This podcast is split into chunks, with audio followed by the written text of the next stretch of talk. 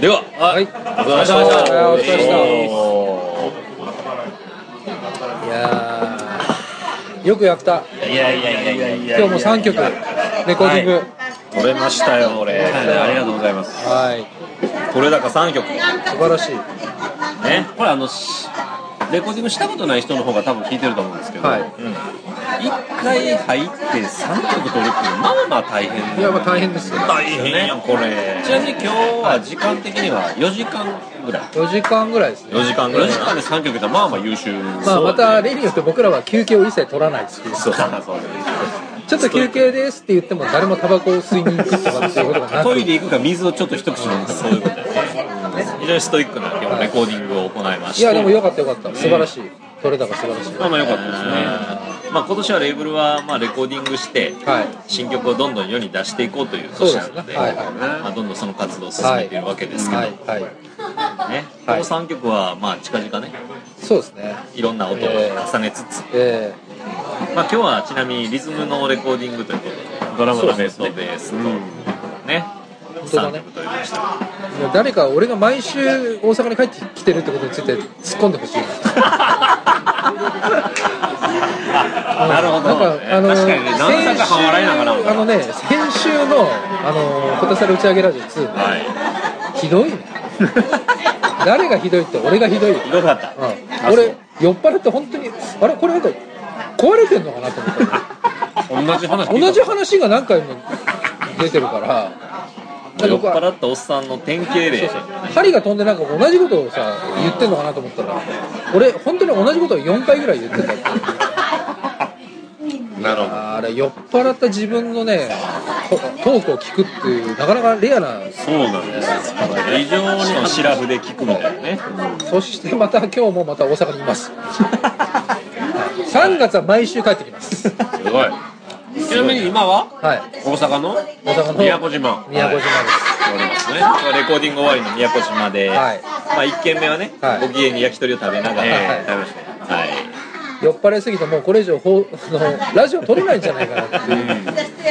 っていうところをこう、は気力を振り絞ってお届けしておりますけどもね、そうです。はい。宮古島のあのワタミからおはい。届けしております、久しぶりやな渡辺君も。ね。山ちゃんはつぶつぶいちごサワーみたいな女子っぽいのを頼んだしっぽいものね、はい。ねじゃあ行きましょうかね。はい。じゃあそれでは今日も行ってみましょう、ザ・レイトブルーマーズのポテサラ打ち上げラジオ2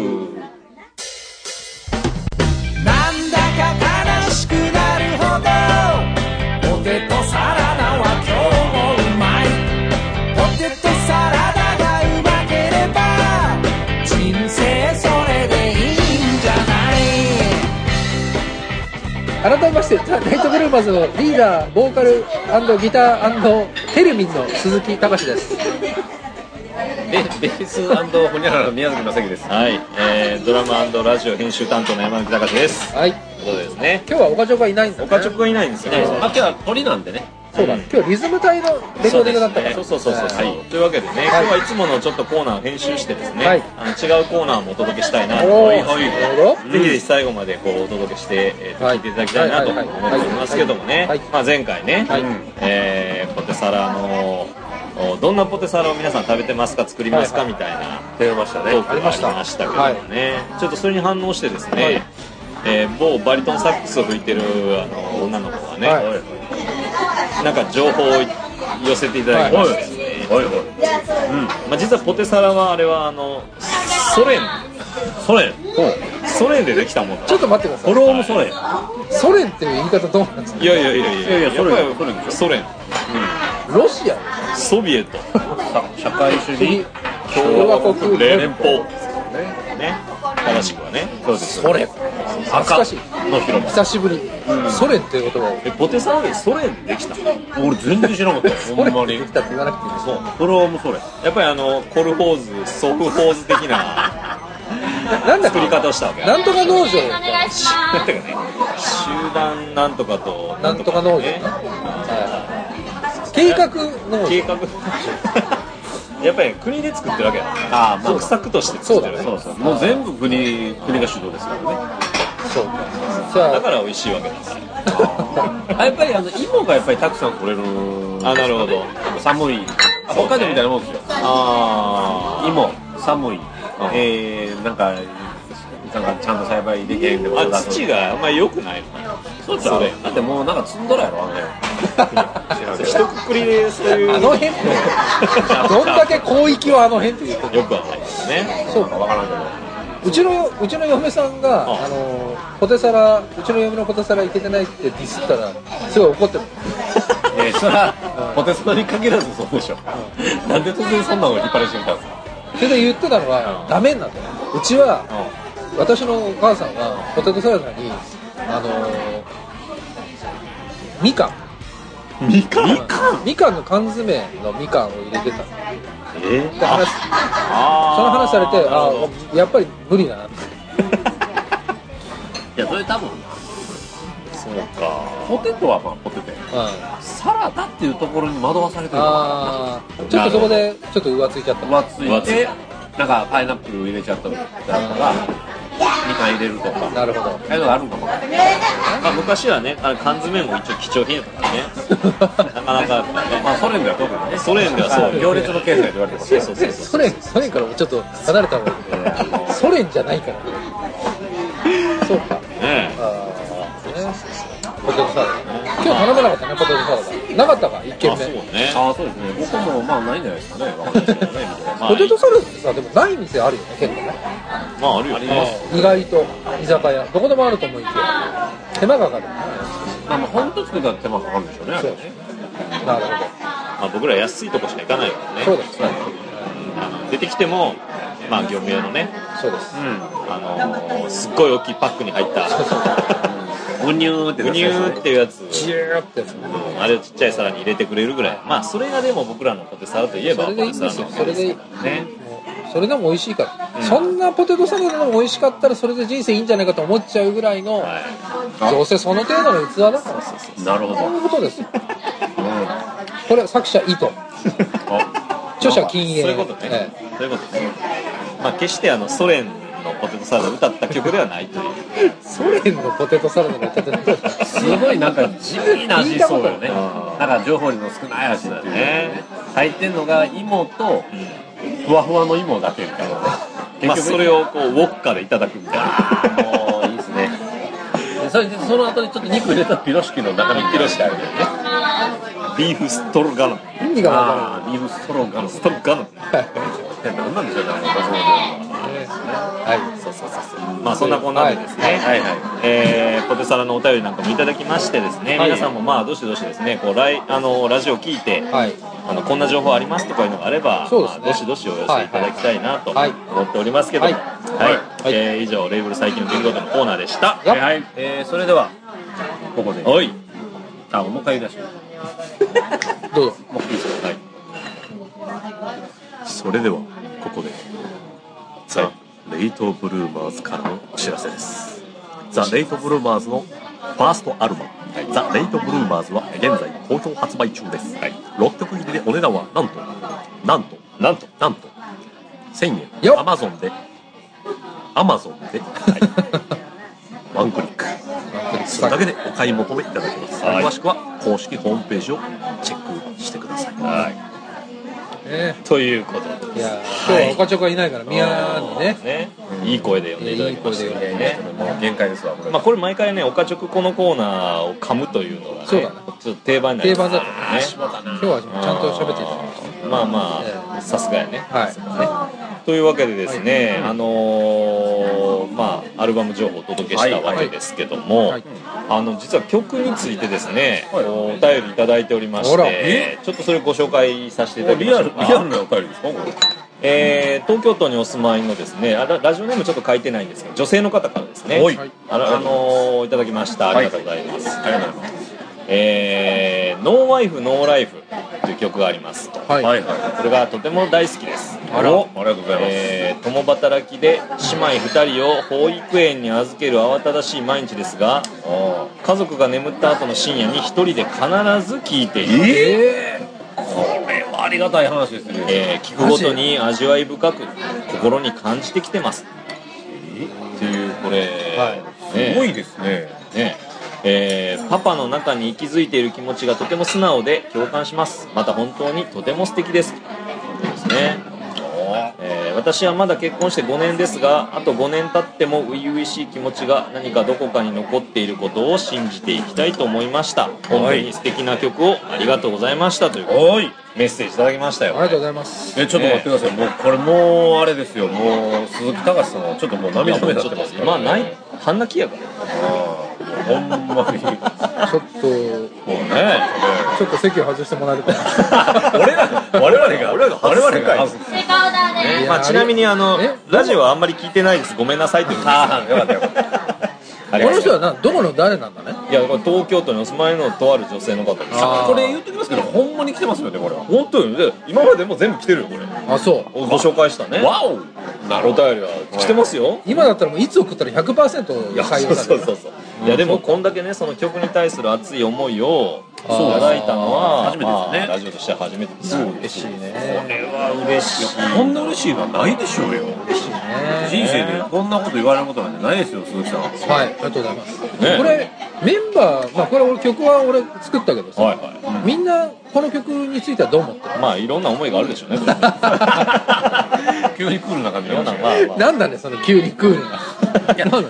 これはでも曲調としてはもう素晴らしいですよね。あのキャッチーでなおかつあのメッセージ性が非常に分かりやすい。あそうね。そうコンセプトが非常にしっかり。そうまあ、実際まあねあのテレビの主題歌に選んでいただきまそうよ。したしエンディングテーマねあれね。ちゃんと言った方がいいんじゃないですかこれは。あそうですね。ああれは。れは何でしたか？野々村誠さんの。夫妻のね。夫妻のね。夫妻がね金沢かなんか旅行するあそうそうそうそうそう。まあ100点パパをそうそうそうそうそう。目指せ。っそうそうそう。ていう番組のねエンディングテーマ使っていただいて。はい。採用されましたけど。ねありがたいことです。え。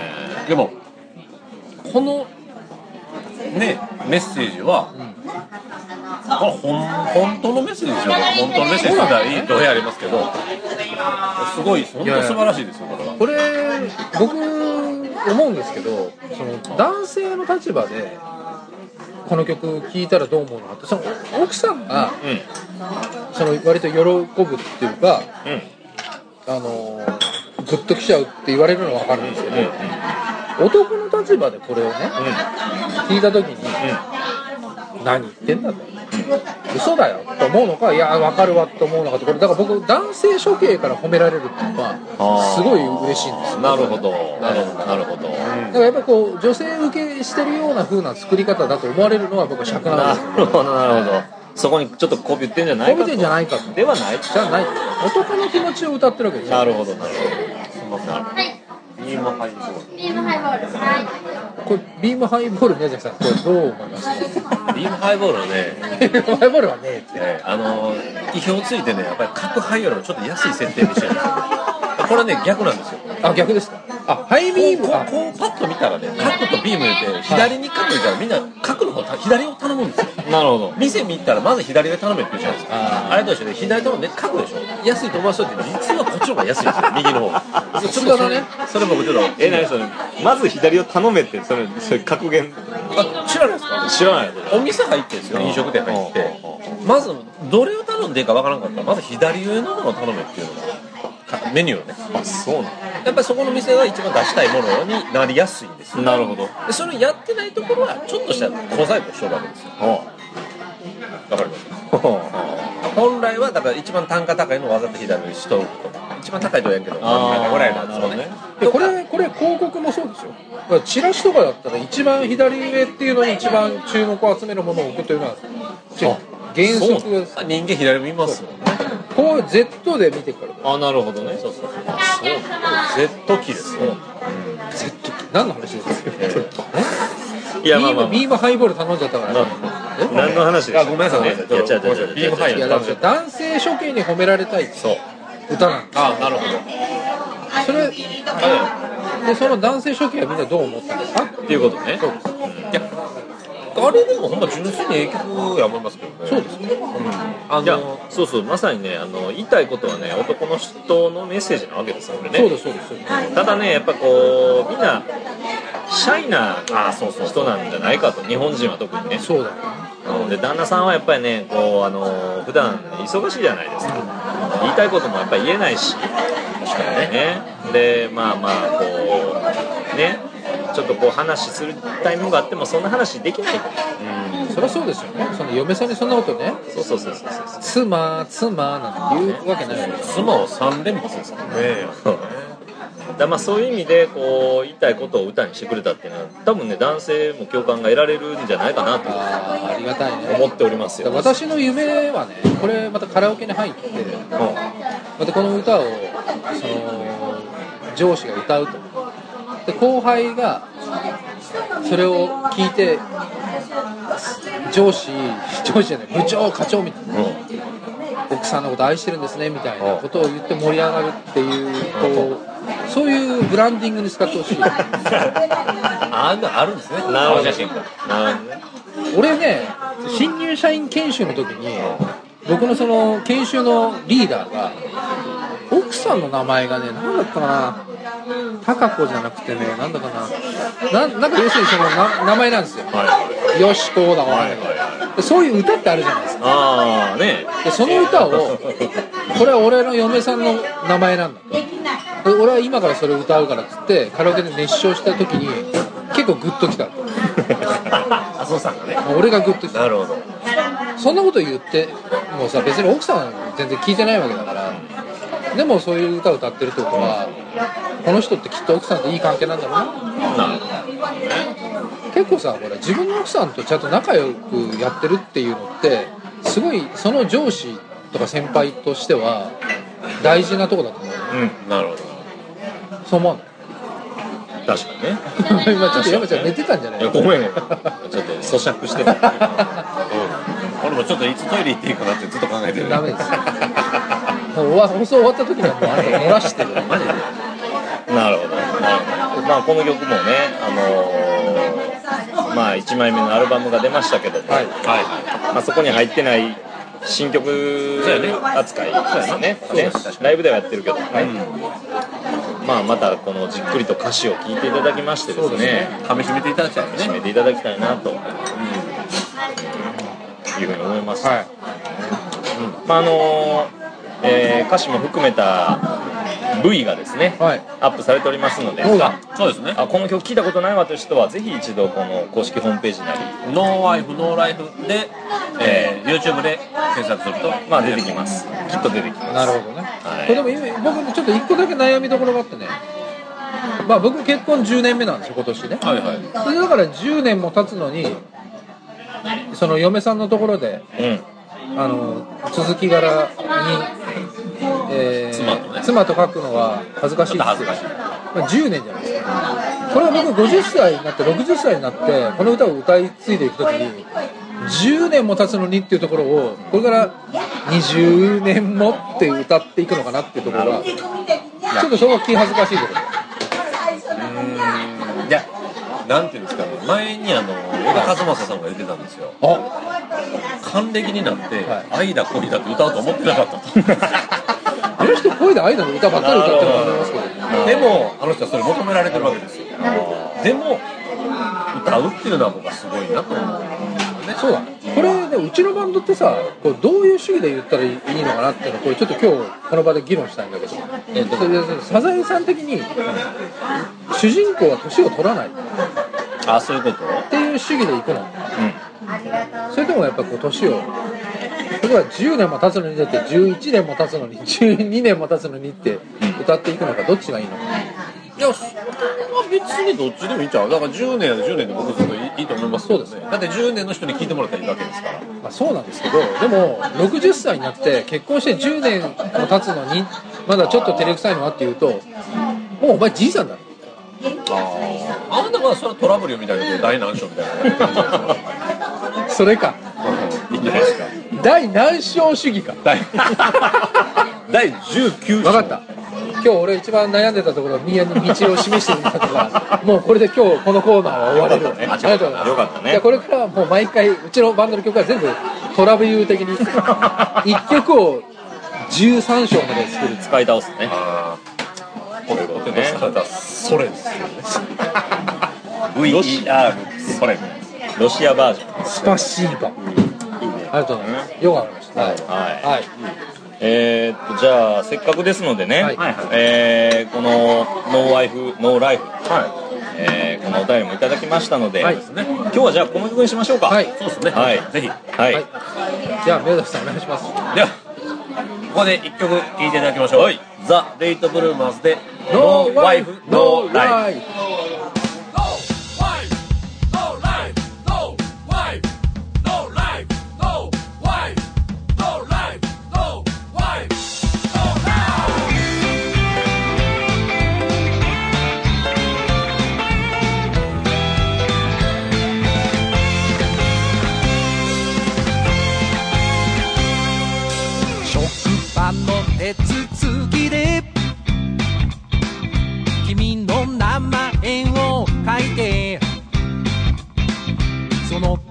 隣の。続きからに」「ああスマート書く」「10年も経つのに」ちょっと照れくさいのは。まだ初心。忘れちゃいない。証拠さ信夜中見たドキュメンタリー年老いた夫婦がそっと手を重ねてたそれだけでなんだかやけに泣けてきたんだ酔ってはいたんだけど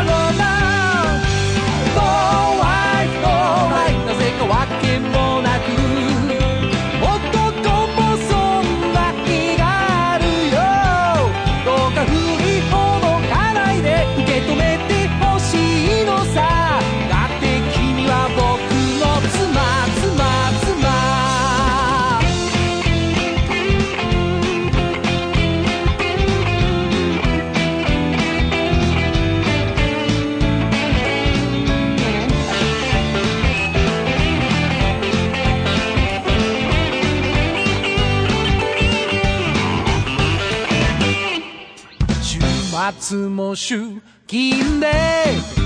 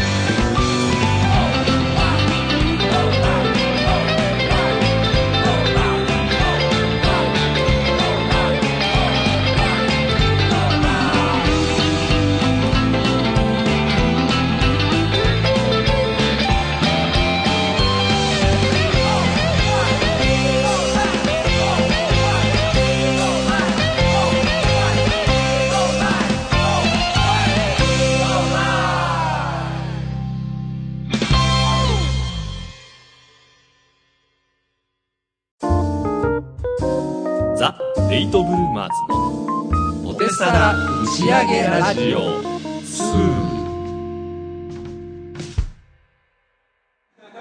帝王それは甘くそして切ない。世界宮崎雅義です。よー。はい、ね えーこのコーナーではですね、まああの今日は岡直がいないのでね。いい声すぎてもうね失神しそうだった俺俺ももうほんまにどうなのかな。はい。まああの岡直がお答えしますのコーナー、ちょっと今日はお休みいたしましたので、あいないね。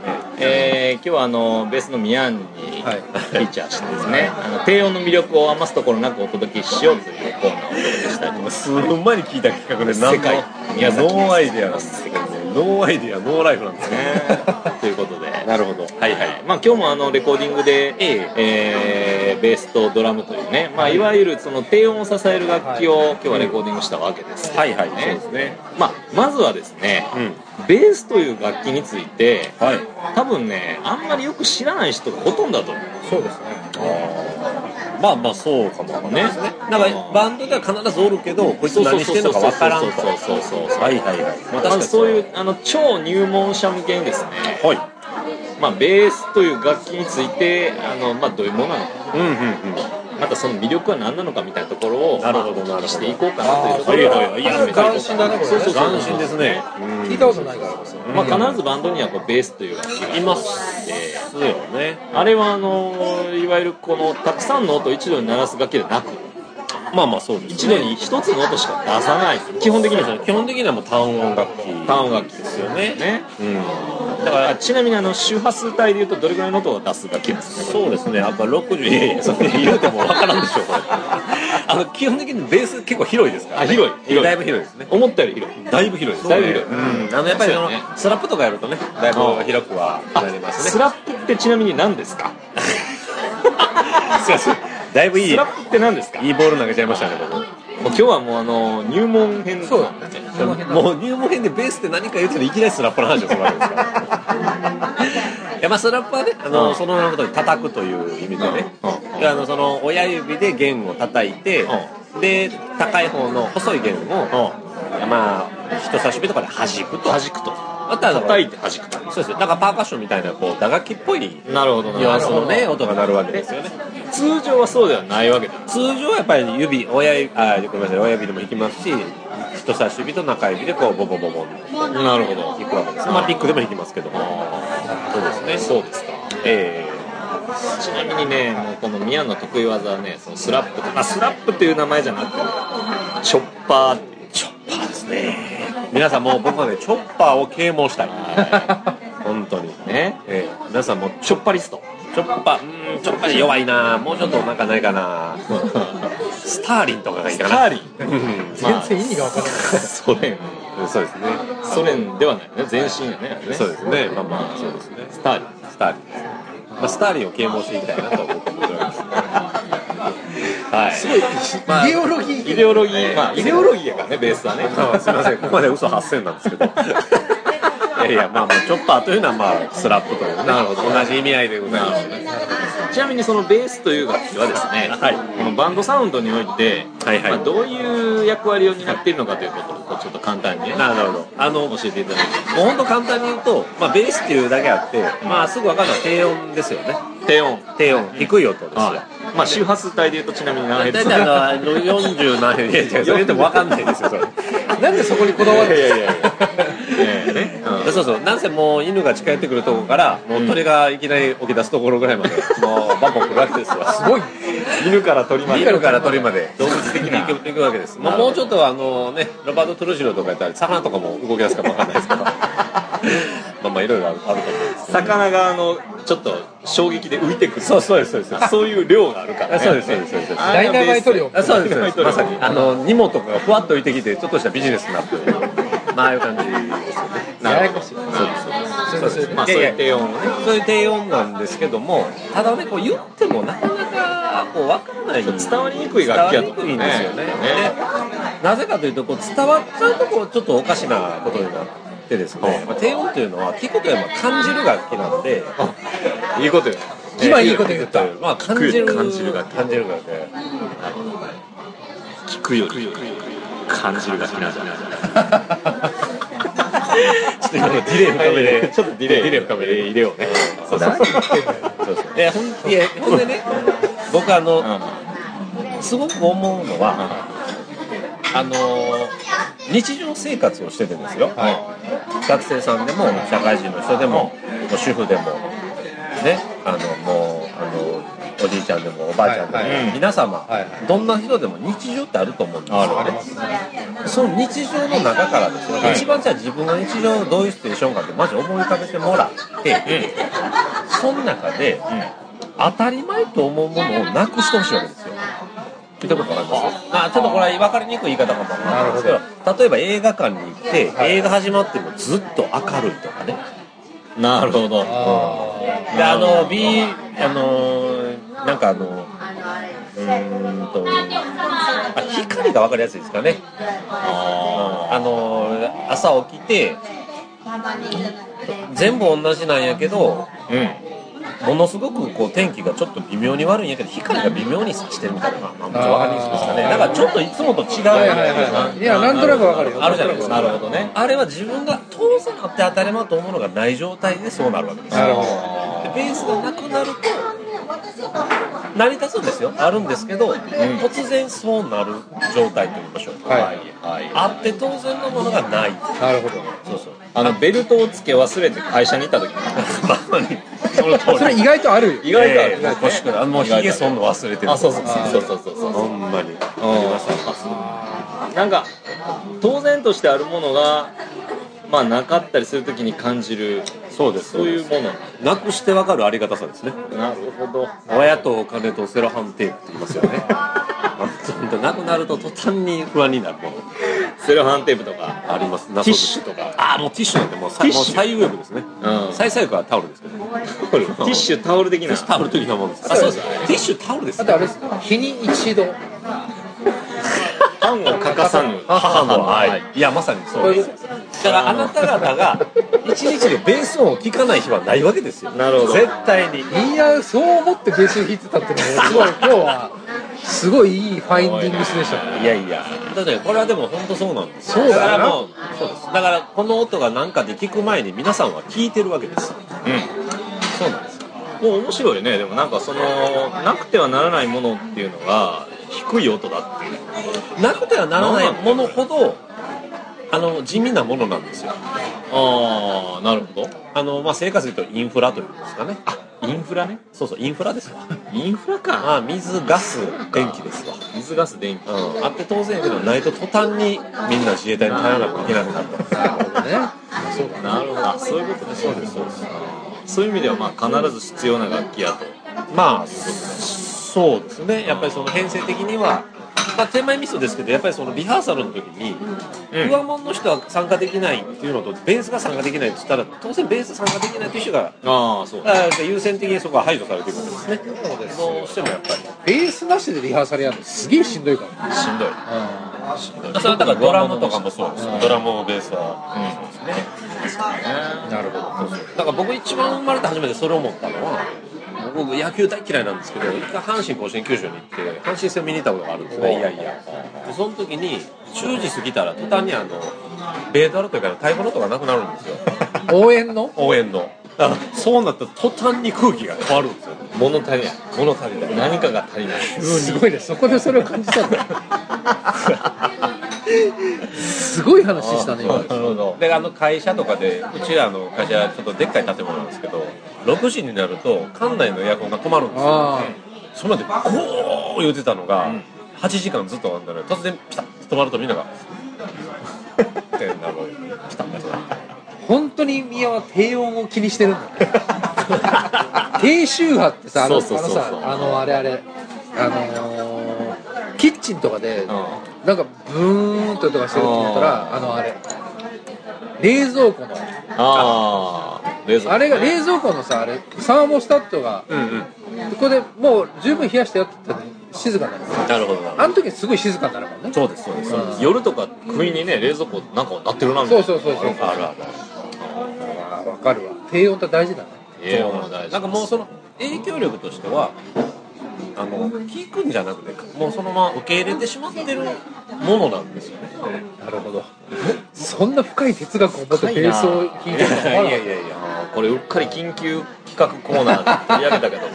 た これあと8時間ぐらいやらなきゃいけない1時んじゃない？間ぐらいはあるねこれね。これはね。もうもう一個僕面白い話を。印象に残ってることがある。これあの英語のテストで出た文面ですごい面白いなと思ったのがあったんですけど、あるアメリカの街でものすごく住民に反対されながらめっちゃでっかい工場ができたんですよ。ほでそれがもうに24時間ずっと稼働してるわけですよ。でもそのまま寝られへんと。でももうなんとかしろみたいな話で反対運動が反対運動が起こるわけですよ。なんですけどそそれがしばらく続いてからもうずっとそういうのが長年続いてからですねみんなが夜中になって寝る時間になって真夜中ですよ。あるタイミングでもう24時間稼働してるのが停電でバーンって止まった。止まった、はいはほんだら住民全員起きたらしいんですよ。今までなってたものがたものがなくなった消えたと。そう。あーそれで逆に起きたらしい。えそれは面白い話だなって思った、いやだからもう英語の回答なんて答えずにその長文がすげえ面白いなって僕は読み込んでた。僕こんな人生なんでなかなか成績も上がらずここまで。来てるそれ面白いねでもあすげえ面白い文文面やなと思って。ねじゃあ多分あれなのねその音楽でベースの音がねちょっとこうなんか足りなかったりするとみんなすごく違和感を感じる。感じるんやろね。とね。うん。そうそうそうそう寝てた人が寝てた住民たちが一斉に起きるぐらいに音がなくなったらなくなったら起きちゃう。なくなったら起きるっていう。あれはすごい面白い話やな。いい話だ。いやしな。いや俺ミーヤンがこんなにね低音に思いがあるとは思わなかったたただ弾いてるかなと思って。おいおいなんだそれ。いや多分ねベースっていう楽器あのみんなね不思議に思ってるはずなのよあれ。まあそうやな。うん。なんかね多分ねその、まあ、高校生とかねそうだ若ねい子とかでバンドしようと思ってる人で、まあ、最初ベースって一番馴染みがないそうやな。だ。からこうみんなやっぱりギターとかねうんうん。華やかじゃないですかやっぱり。そうね。でパッと見もギターとベースってちょっと似てるじゃないですか見た目もね。そうやね。あれがねあのウッドベースとかやったらね、うん。また別なんでしょうけど、あちなみにうちの娘がね、はい。あのーまだ保育園の時代になんかあの楽器をねうん。こう紹介するみたいな時間があって、でその時にその「これは何でしょう?」みたいなのでみんなギターっていうのをベース。最高ですねそれは。4つだから。あすごいあすごいねそれ。4弦を見抜いた。4弦を見に来た。その話を俺は聞いてもう一晩泣いた。いやもうほんま泣きますね。泣いや俺また泣くわ。一晩泣いた。らそれ泣きすぎだよ 俺泣き上手の俺でも一晩は泣かない。あそう。そうか。まあ俺は一晩泣いた。一晩泣いた。いやすごいね。その話はやっぱりそういいうや賜物やな。賜物だねまあそんな、なるほど。そんなこんなで、はいはいはい。まあ多分ねこれもう今回だけではこれ済まないよ。今日の話聞いたらねいろいろ聞きたいことがあると思います。しあこれお便りまた。お便りそうやね。うん。そうですね。あのーこれまたねベーシストの人からのお便りとかも楽しみだね。いいね。ああそれまた苦手やわ俺そういうの。聞きたいわ。はい。まああの、はいちょっとこのこの際なのでね、はい。こうベーシストの、えー、宮に聞きたいことあんなことこんなことあればぜひともお便りいただきまして。他のね楽器の人でも、はい。別にあのね。スーさんとかでも山ちゃんでも他の子でも。はい。ということで、はい。はい。えー世界宮崎正幸の世界のココーーナーでした。はい。ありがとうございます。ザ・ビッグブルーマーズのお手さ打ち上げラジオ2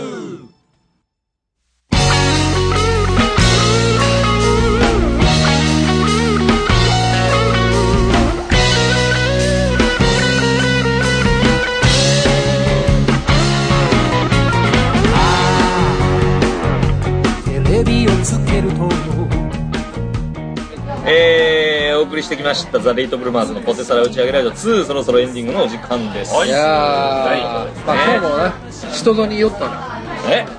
もうそう舌が回ってないよ。いやこの間はねだいぶ寄ってたけどもまあこの間ひどかったわ喋り倒してたら今日は静かにね。いや今日はもうねやめようと思って俺。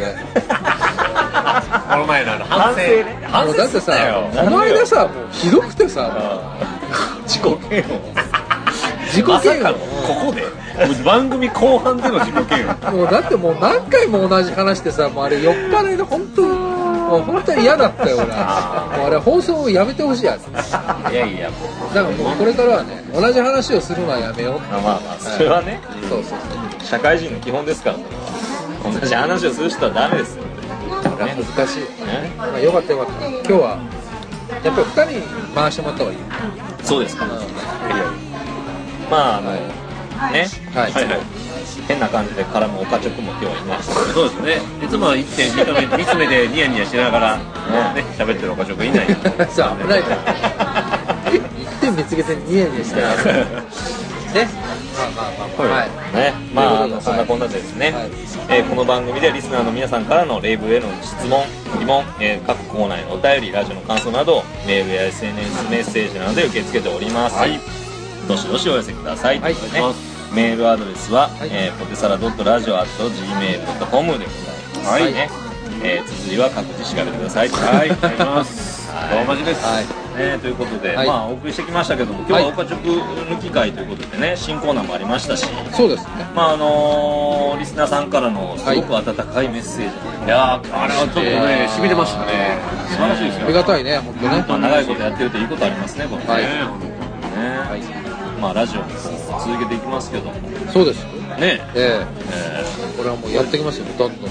えー これ本当ね誰が聞いてくれてるのかっていうのが一番もう不安で不安でね。えでもあれだよ。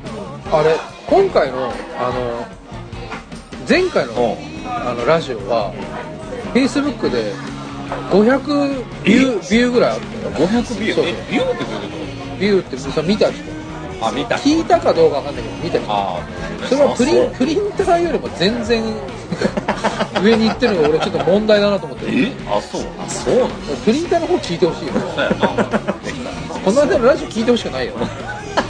もう特に俺は恥ずかしいよ俺ちょっと本当にちょっと自己嫌悪。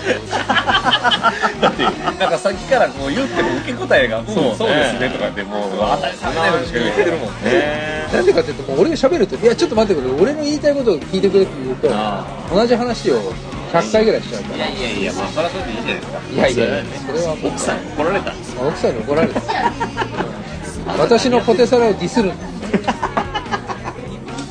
つく言われてきつく言われて作るやつまあまあいい分かったよしょうがないですね。はい、というわけでお送りしてきましたけども、はい。えーこの辺にしときましょうかね、はい。もうみんな酔っ払ってるし、はい。ね、というわけで、えーポテサラ打ち上げラジオ2でございまして、はい。